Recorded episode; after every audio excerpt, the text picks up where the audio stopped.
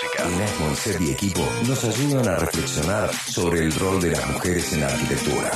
La columna Un día, una arquitecta. Fieles a su instinto, las mujeres arquitectas revelan sus destrezas. Un día, una arquitecta. Detrás de toda gran arquitecta, hubo un hombre firmando sus proyectos.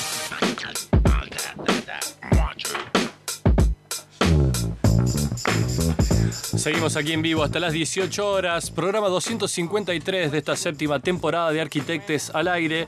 Tenemos el gusto de tener en línea a la arquitecta Inés Moacet, coordinadora general de la plataforma Un Día Una Arquitecta. Inés, ¿cómo estás? Buenas tardes. Hola, ¿cómo están?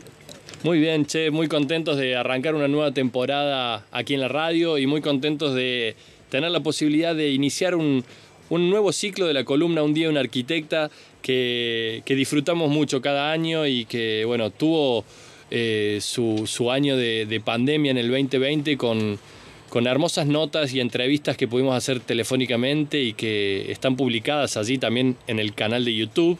Aprovecho para pasar el chivo por si alguien eh, quiere recuperar algo de esas anécdotas.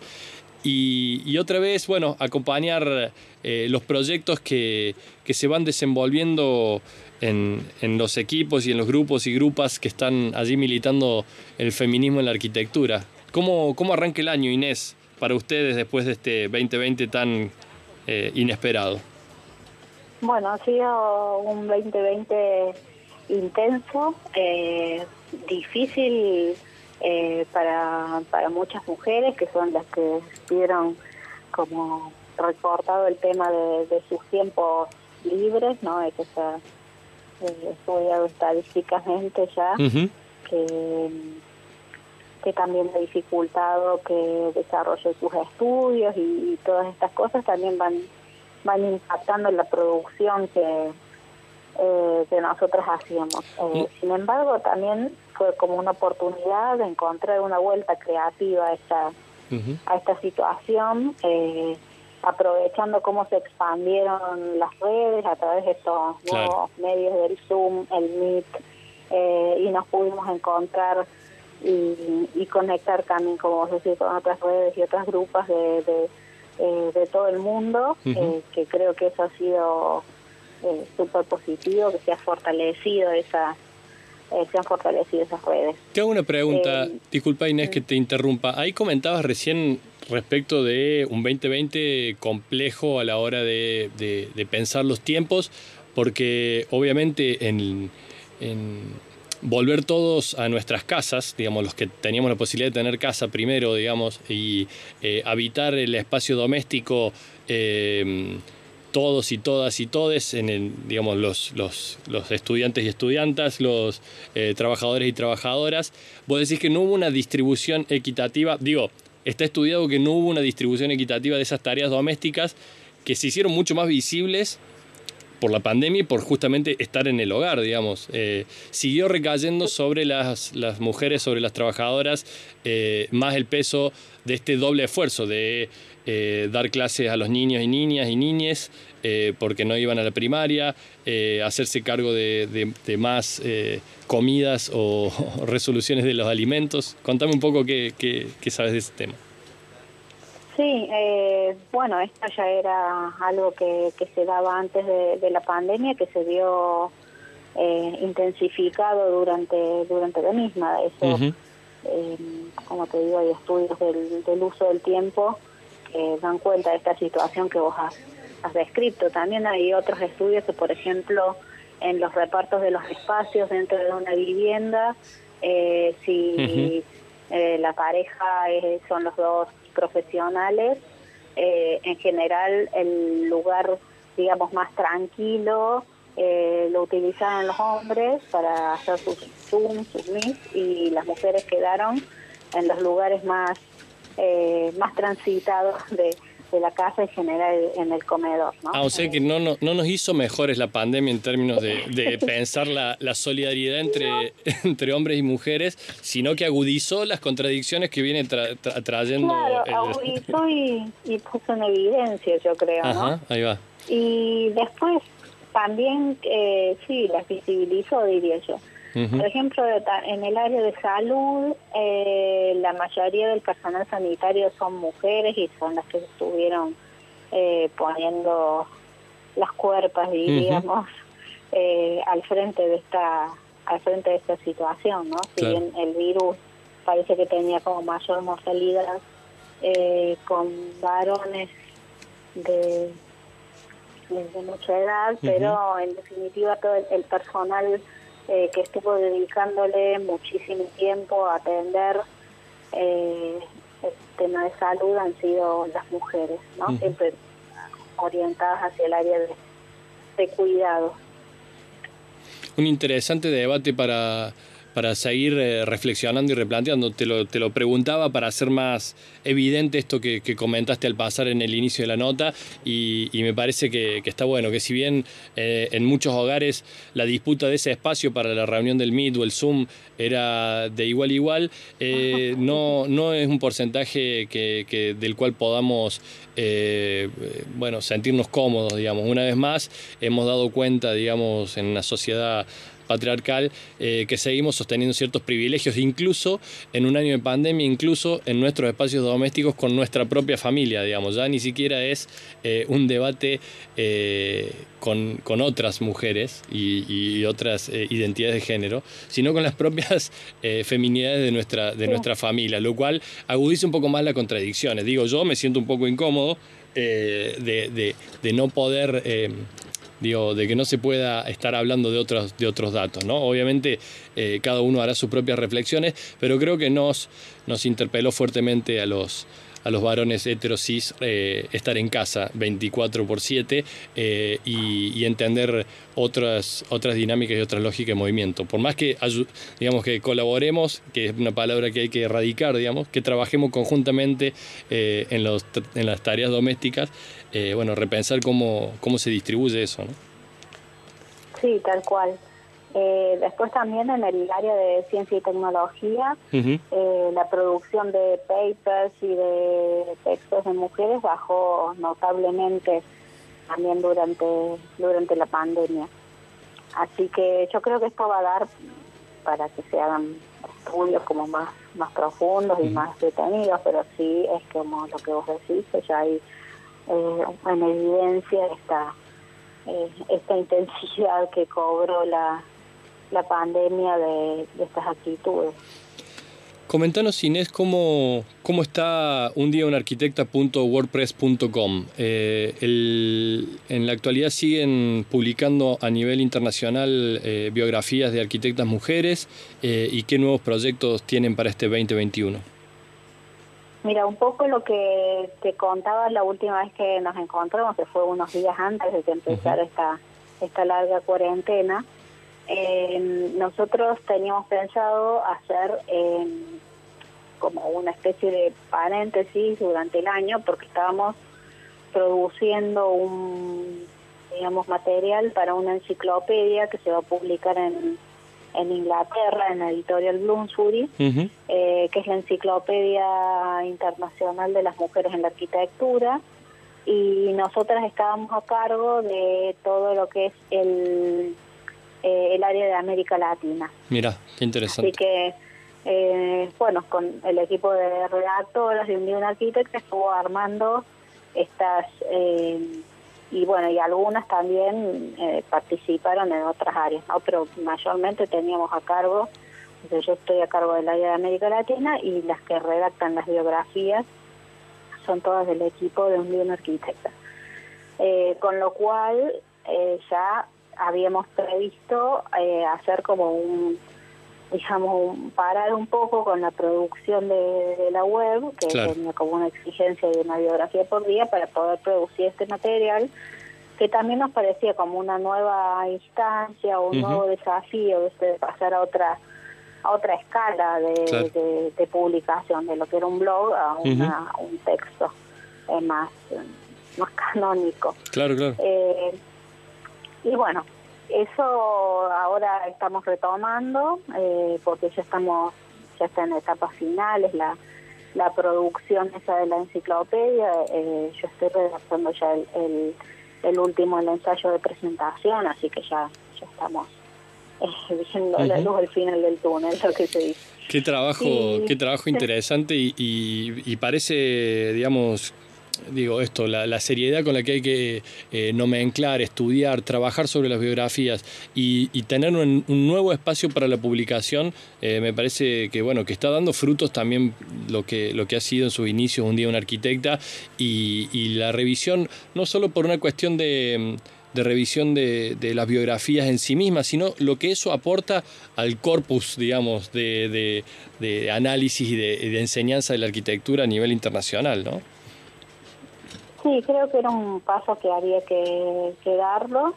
Eh, así que bueno, eh, nos abocamos a eso. También ahí la pandemia dificultó un poco el tema de, eh, que estaban los archivos y las bibliotecas cerradas, entonces, eh, bueno, pero por suerte somos una red grande y siempre alguien tiene el libro, conoce a alguien que tiene el libro, el dato, el no sé qué, y así fuimos.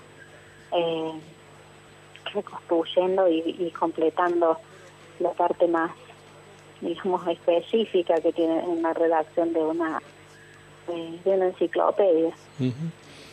Hay un hay un blog específico que también comentábamos fuera de aire, que, que también es un equipo eh, que está más centrado en arquitectas argentinas, que se llama nuestrasarquitectas.wordpress.com eh, y dice en su texto de inicio, Revelar el patrimonio es una iniciativa que comprende un conjunto de actividades gratuitas para visibilizar y proponer y, perdón, y poner en valor las contribuciones de las mujeres al patrimonio arquitectónico y urbano de Buenos Aires, promoviendo una mirada más rica e inclusiva de la ciudad.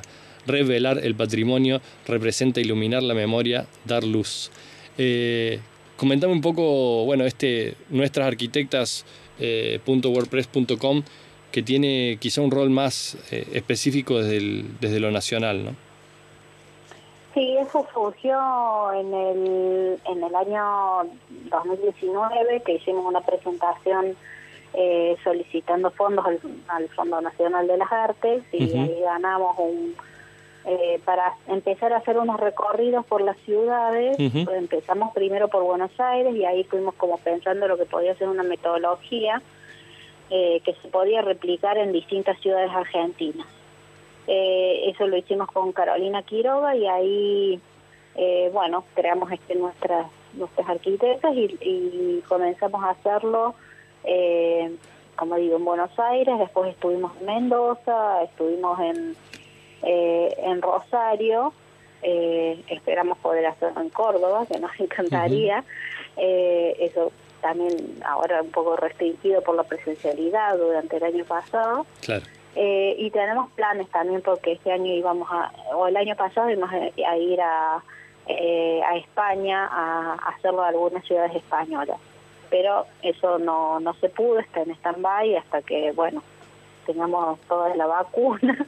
Así que esperaremos, eh, esperaremos un poco. Mientras tanto, como digo, el año pasado buscamos como la vuelta creativa de esto y, eh, y organizamos un concurso de, de fotografías que la verdad que nos enviaron material lindísimo de obras de arquitectas de distintos lugares del mundo eh, y con lo cual estamos eh, armando un libro también que va a ser un libro digital, pero bueno, que compile todo el material que nos enviaron, que eh, hay unas cosas bellísimas, hay unas cosas súper, eh, hay imágenes muy emotivas de las arquitectas con, con las niñas en la obra, eh, hay de todo, hay, bueno, hay desde obras hasta arquitectas en su, en su profesión trabajando. Y esto, y esto último que estabas comentando, que es revelar el patrimonio, que hace un juego con el eh, revelar con B corta y revelar con B larga, ¿no? Revelar eh, con B larga de rebelión y revelar con B corta de esto, de iluminar y, y mostrar.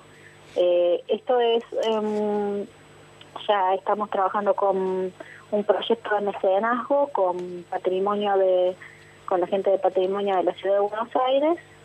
Eh, y bueno, hemos esta es la primera actividad que vamos a hacer, que va a ser el domingo de la semana que viene en el Centro Cultural Recoleta, eh, que hacer como el lanzamiento de esta de esta actividad con digamos un público súper restringido, protocolo, etcétera, de, de 40 personas que vamos a estar ahí presentando el, proyecto. Hay un mapa, hay un mapa donde ustedes están eh, mapeando justamente estas estas arquitecturas patrimoniales que están perdidas por ahí en la trama urbana y con estos recorridos están están revelando justamente. Eh, sí, empezamos a hacer un mapeo al principio con los recorridos eh, estos del Fondo Nacional de las Artes y habíamos dicho, bueno, encontraremos, no sé, 30, 50 edificios y al momento tenemos marcados unos 300 edificios en la ciudad de Buenos Aires, eh, lo cual también empezaron a aparecer cosas sorprendentes, por ejemplo, en la época de la colonia encontramos mujeres que, que hacían edificios eh, a principios del siglo XX, eh, bueno, había arquitectas, había ingenieras también construyendo eh, iglesias, por ejemplo, está María Catalina Negri, que es una ingeniera que hace iglesias eh, para en general eh, para los salesianos, construye en todo el país por, desde los años 20 y algo, 28 creo que es la primera que hemos detectado de ella, eh, pero vos encontrás obras de ellas en Tucumán, en Mendoza, en La Pampa, eh, en Corrientes, y las historias de que esta ingeniera se tomaba un tren, trabajaba, controlaba la obra, o sea, eh, cosas, imágenes que no eh, que no teníamos de, cómo se desarrollaba la profesión y qué hacían las mujeres en esta profesión, empezaron como a emerger y también a, a generar como bastante sorpresa cuando empezamos a mostrar los, los edificios y además muchos eh, edificios súper referentes en todas estas ciudades, ¿no? La verdad que es, ah. es un, interesante eh, trabajo que nos revela la posibilidad de mirar nuestra propia historia de la arquitectura argentina eh, con otros ojos y con nuevos datos para, para lo que viene. Eh, sobre todo pensar también en estos referentes a, las nuevas generaciones en términos de, de superar de una manera mucho más igualitaria el ejercicio de la profesión y que es una profesión tan rica para, para todos y todas eh, la, arquitectura y el urbanismo. Por último, Inés, por ahí algunas palabras en torno a la designación de la pareja de, eh, de Anne Lacatón y Philip Basal como premio Pritzker de esta semana, que bueno, es una, una nueva mujer arquitecta en la cima de quizá de ya sabemos que es un premio, bueno, que tiene algunas particularidades en términos de desde dónde se da, digamos, ¿no? Pero otra vez pone a una mujer, eh, digamos, galardonada con el premio máximo en Occidente de, la arquitectura y una arquitecta que, respetamos, queremos y admiramos mucho como Anne Lacatón, ¿no? Eh, sí, para mí una alegría, la verdad que yo creo que merecían el Pritzker desde hace muchísimo tiempo, eran mis favoritos hace, hace rato. Eh, a mí me, encanta eh, su arquitectura. Yo me acuerdo cuando vi por primera vez eh, la casa La Tapi, cuando recién me había recibido y me pareció fantástica. de ahí yo ya la vengo siguiendo, o los vengo siguiendo. Después tuve la oportunidad de, de conocerla a ella y, y, me pareció brillante. Eh, y bueno, sí, el Prisker está como tratando de enmendar esta este olvido que ha tenido eh, sistemático durante muy muchos años, eh, obviando eh, a las socias de los de los arquitectos, como lo hizo con Dennis Scott Brown, también con Lu Wenshu, lo hizo con Elizabeth Ben en varias ocasiones. Y y bueno, al momento nosotros tenemos una cosa que se llama el pesquerómetro, que vamos calculando el porcentaje de mujeres y varones premiados en el Prisker. Ahora ha llegado al, el porcentaje de mujeres ha llegado al 11,5. Así que de nuevo una mujer, pero todavía estamos lejos de la paridad. Eh, espero que, que se sigan poniendo las pilas los los juros del Prisker también se han puesto las filas eh, incorporando al, comité o al jurado, ya hay paridad dentro del jurado eh, desde el año pasado, así que eso también lo, lo están enmendando, eh, pero bueno. Eh, ahí, ahí sigue la, ahí sigue la, la disputa, digamos, de, de, la batalla cultural que se está dando y esperamos este año con esta columna de un día una arquitecta poder también charlar de, la mano de, este, de este colectivo de trabajo, de, este, de esta organización, eh, bueno, revelar entrevistas con arquitectas iberoamericanas como lo hicimos en 2020, contando un poco eh, sus desempeños, sus trabajos, sus investigaciones para, darle más fuerza a, esa voz que, viene pujando hace, hace varios años. Eh, muchas gracias. y además también quería felicitarlo porque ahora se llama Arquitectos al Aire. Eh, y cuando empezamos hace muchos llamados arquitectos, así que las cosas eh, van cambiando y van eh, van mejorando. Así que por supuesto, profundamente contenta de estar de estar trabajando con ustedes. Profundamente interpelados y, y, bueno y con ganas de de, crecer juntos, digamos, en este, en este sentido. Así que eh, para nosotros es un gusto poder incorporar el lenguaje inclusivo que a veces nos cuesta y nos cuesta desarrollarlo, pero es parte de esta contradicción. La verdad que no me preocupa equivocarme al hablar, eh, ni, ni, hacerlo, ni hacerlo por moda, ni, ni mucho menos eh, nada de eso. justamente, bueno, marcar estas contradicciones y, y hacer algún aporte desde, desde este lugar. Te mando un abrazo muy grande Inés y, nuevamente gracias por acompañarnos este nuevo año. Bueno, saludos, muchísimas gracias por la invitación.